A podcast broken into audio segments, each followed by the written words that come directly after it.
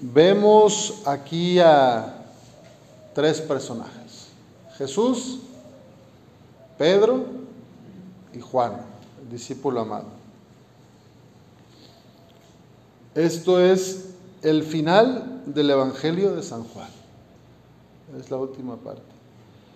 Y él mismo dice que, que, lo, que, que lo ha puesto por escrito y que su testimonio es verdadero porque él era, este, cuando Jesús le dijo a Pedro, sígueme, pues también ahí va, iba Juan atrás. Y entonces dice que Pedro volteó y vio, a Juan, al discípulo, más, y le dijo, maestro, ¿qué va a pasar con este?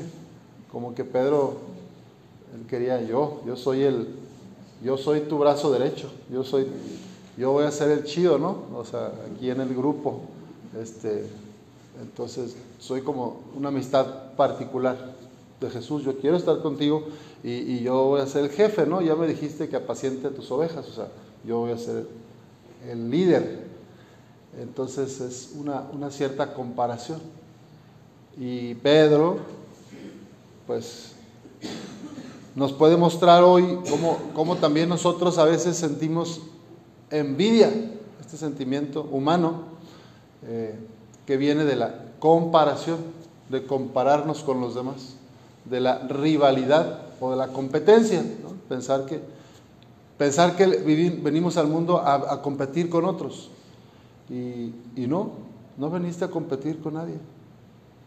Ni Dios nos creó para estar compitiendo contra otros o comparándome con el otro. Venimos al mundo a dar gloria a Dios, a ser felices. Y cada quien tiene su propio camino.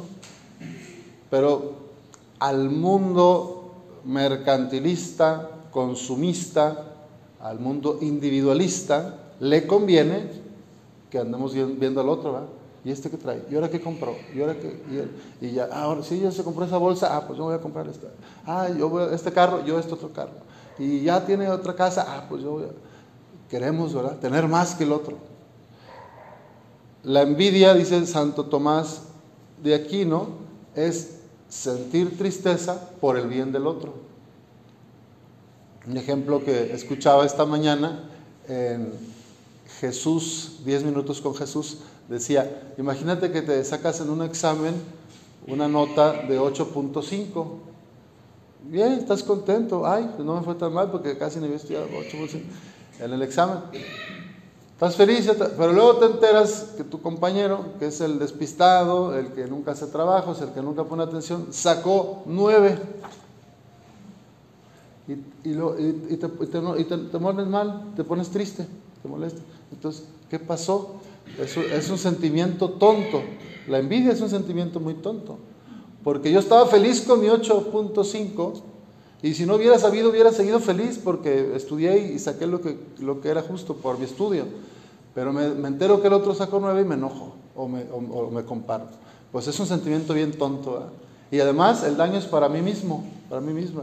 El otro, el otro iba a seguir. Entonces, la envidia se parece en eso al rencor y al resentimiento, que es veneno que uno mismo se toma, uno mismo se, se daña.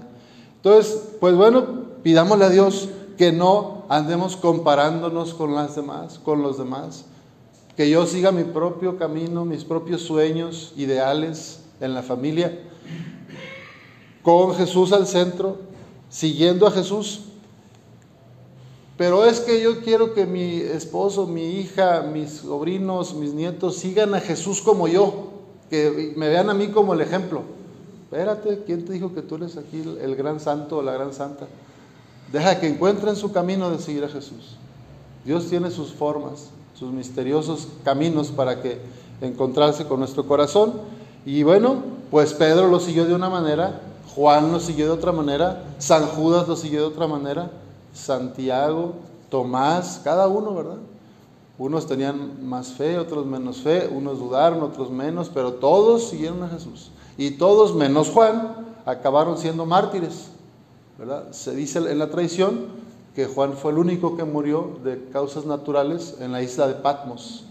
Pero el resto, pues, ah, les cortaron la cabeza, los torturaron, los flecharon, los apuñalaron este, los quemaron, etc. Entonces, seguir a Jesús tiene precio, tiene un costo pero vale la pena, ¿verdad? Vamos a pedir al Señor que tengamos esa fidelidad y que sigamos desde nuestra propia libertad el amor de Jesús y podamos ser transmisores de su paz, de su alegría, de su esperanza, sin andarme comparando con el otro, sin andar sintiendo envidias tontamente.